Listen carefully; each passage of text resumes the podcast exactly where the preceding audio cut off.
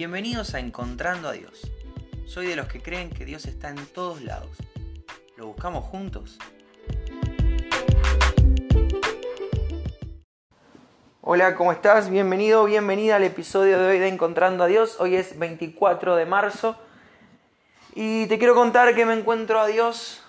Bueno, en realidad me encuentro con una frase, con una entrevista que le están haciendo a Daddy Yankee y eso me lleva a encontrarme con Dios.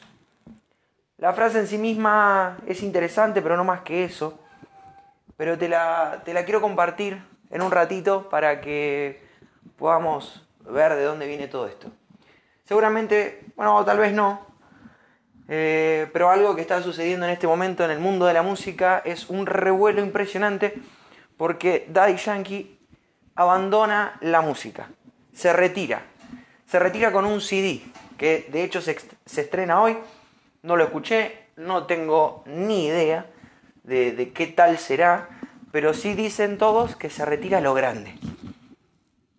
Eh, con este disco hace una gira y luego de esa gira termina su carrera musical, por lo menos por el momento. No soy fanático de Daddy Yankee, no soy fanático del reggaetón tampoco, pero sí hay algo que es eh, que hay que reconocerle a este muchacho y es que ha sabido hacer historia. Canción que saca, canción que es un hit. Ha ganado, ha ganado premios de todo tipo con respecto a la música. Hizo una película. Eh, tiene, bueno, colaboraciones con artistas de todas las índoles. Ha puesto a todo el mundo a bailar reggaetón a todo el mundo literalmente, no solo a, Latinoamérica o al mundo hablo hispano, sino a todo el mundo literal. Hay personas que no entienden sus letras, pero saben quién es Daddy Yankee. Entonces, hay que reconocerle que este muchacho ha hecho bien su trabajo. Te quiero, te quiero compartir parte de una nota que me encuentro y, y después vamos a seguir desarrollando la, la idea. Vamos, vamos con lo que dice la nota. ¿Tú te acuerdas cuando eras, cuando estabas empezando, que fue cuando el reggaetón estaba muy incipiente, pero tú te acuerdas la primera vez que oíste reggaetón? Eh, el reggaetón. ¿Cómo, así, perdona? Que, que, oíste el ritmo de reggaetón. Es que eh, el reggaetón lo creamos. El reggaetón es una fusión de, de rap, salsa, dancehall, eh, house music que, que entró fuerte.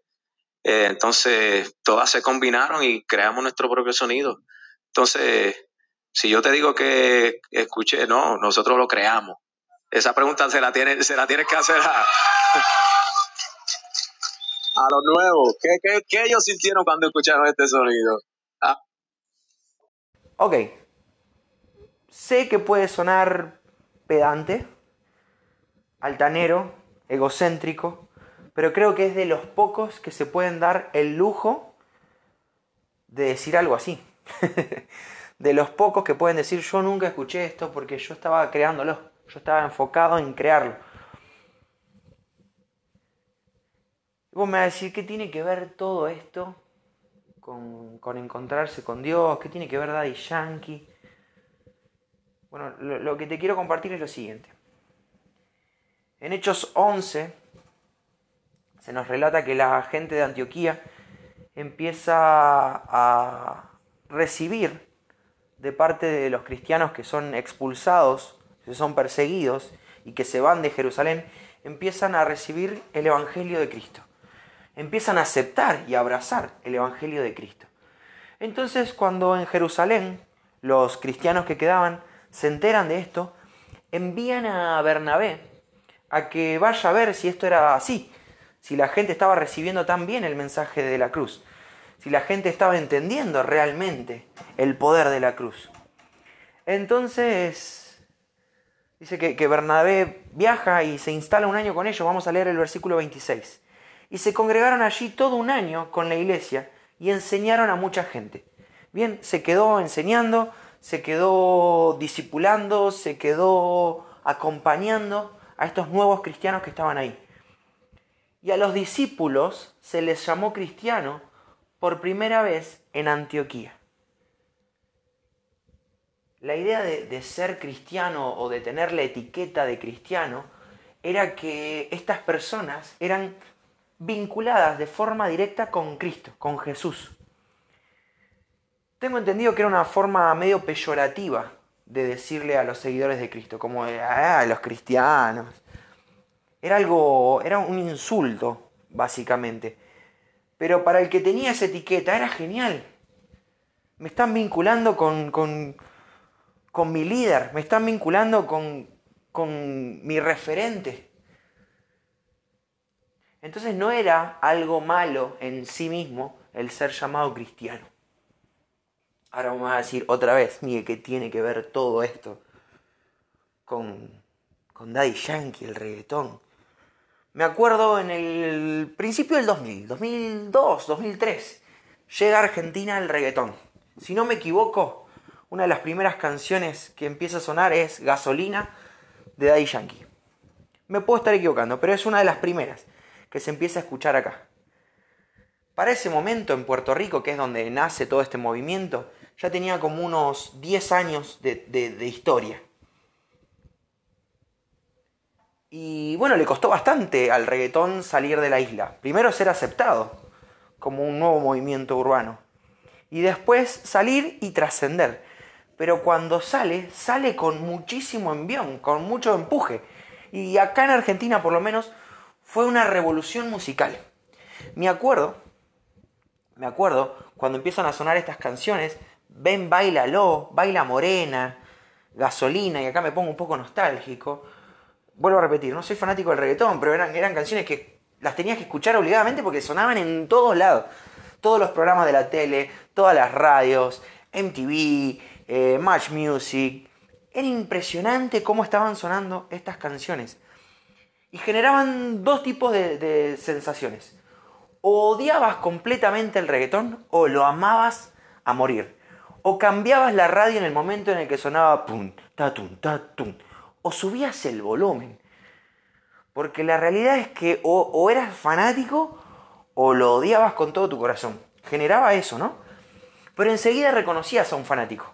Enseguida reconocías a quién le gustaba el género. Porque con la música vino también la moda estética.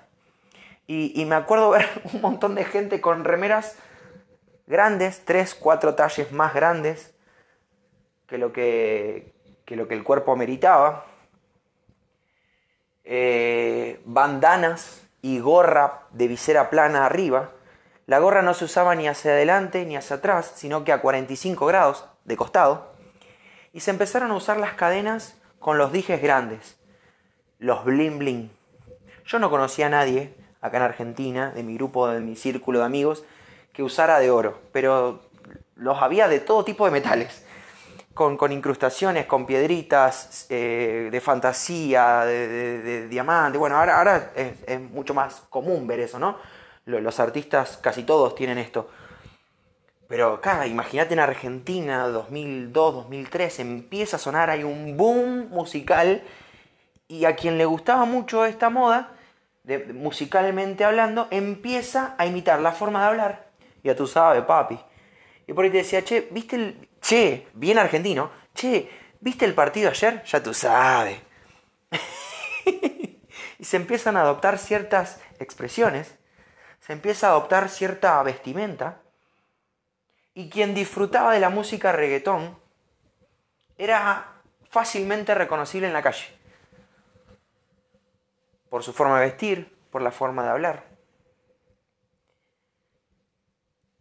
No sé si ves más o menos para, para dónde estoy yendo. La idea es esta, o, o esta es la pregunta que yo me empiezo a hacer. Qué bueno el impacto que tuvo el reggaetón en Argentina y en el mundo. Qué bueno la cantidad de artistas que han salido, personas que han sabido progresar a través de la música. Qué bueno estos primeros seguidores de Cristo que son reconocidos como cristianos. Y mi pregunta es, la gente que te ve, la gente que te escucha hablar, que te escucha opinar de ciertos temas, la gente que ve cómo te moves en la vida, te vincula a Jesús? ¿Te reconocen cristiano? No digo el que anda diciendo, no, porque yo soy cristiano. Sino digo, la, la gente, que está bueno que lo digas, pero digo, la gente te reconoce, ve a Cristo en vos. Digo, un fanático del reggaetón lo identificamos al toque, ¿eh? lo identificamos enseguida. Veo a una persona con, con pelo largo, uñas pintadas de negro, un collar con, con una púa, una remera de rock, un pantalón negro achupinado, borcegos. Y cualquiera que lo vea dice, este es un heavy metal. Difícilmente esa persona en sus auriculares esté escuchando cumbia. Difícilmente, no digo que no, hay diversidad, cada uno puede escuchar lo que quiera, todo eso ya lo sabemos. Pero, pero quiero decir, estéticamente cualquiera lo vincularía con el, con el rock, con el heavy metal, el metal pesado. Un reggaetón, un reggaetonero nos damos cuenta enseguida. Por cómo habla, por cómo se viste. La pregunta que yo me hacía y que hoy te quiero hacer a vos es, ¿quién te ve? ¿Quién te escucha hablar? ¿Quién te conoce? ¿Quién te ve reaccionar? ¿Ve a Cristo en vos? ¿Ve a Jesús en tu vida? Dicen, evidentemente, este tipo, esta mina, este chico, esta chica, esta persona es un seguidor de Cristo.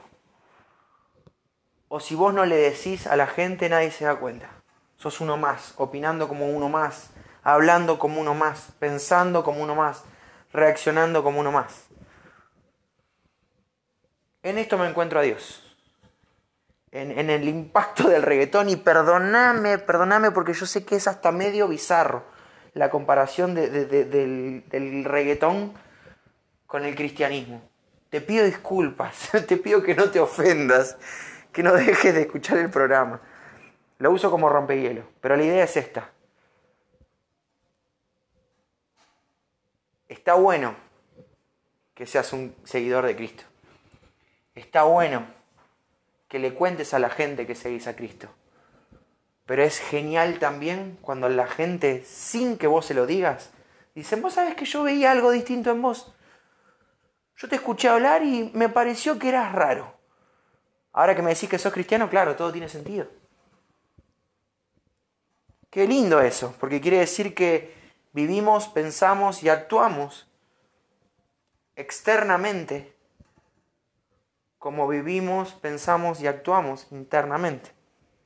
Que lo interior es tan fuerte y tan pesado en tu corazón que se volvió exterior y ahora la gente reconoce en vos de quién sos fan. En este caso no de Daddy Yankee, sino de Jesucristo.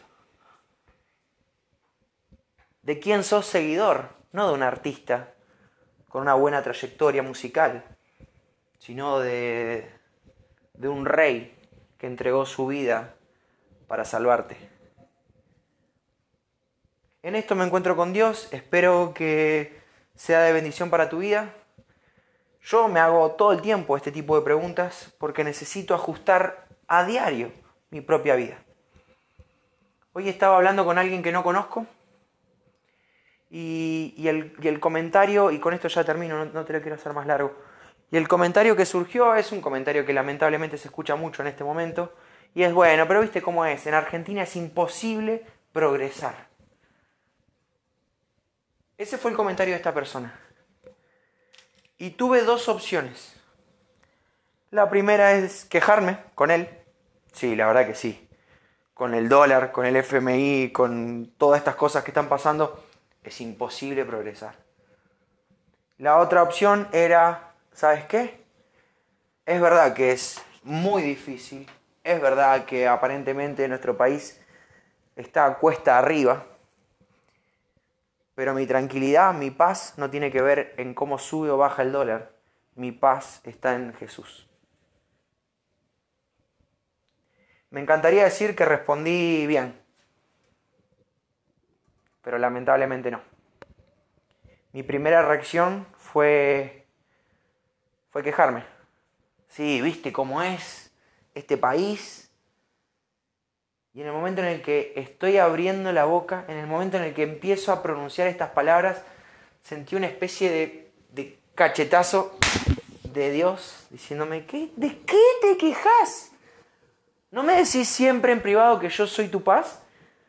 ¿No me decís siempre en privado que, conmigo te sentís pleno, que no necesitas más nada que a mí? ¿Por qué te quejas? Y me da vergüenza decir esto, pero hoy no respondí como un hijo de Dios. Hoy esta persona con la que estaba hablando no, no vio a Cristo en mí, por lo menos no en esa expresión. Hoy me enganché, me sumé a la queja colectiva y fui uno más. Nadie me vinculó a Jesús, por lo menos no en ese comentario.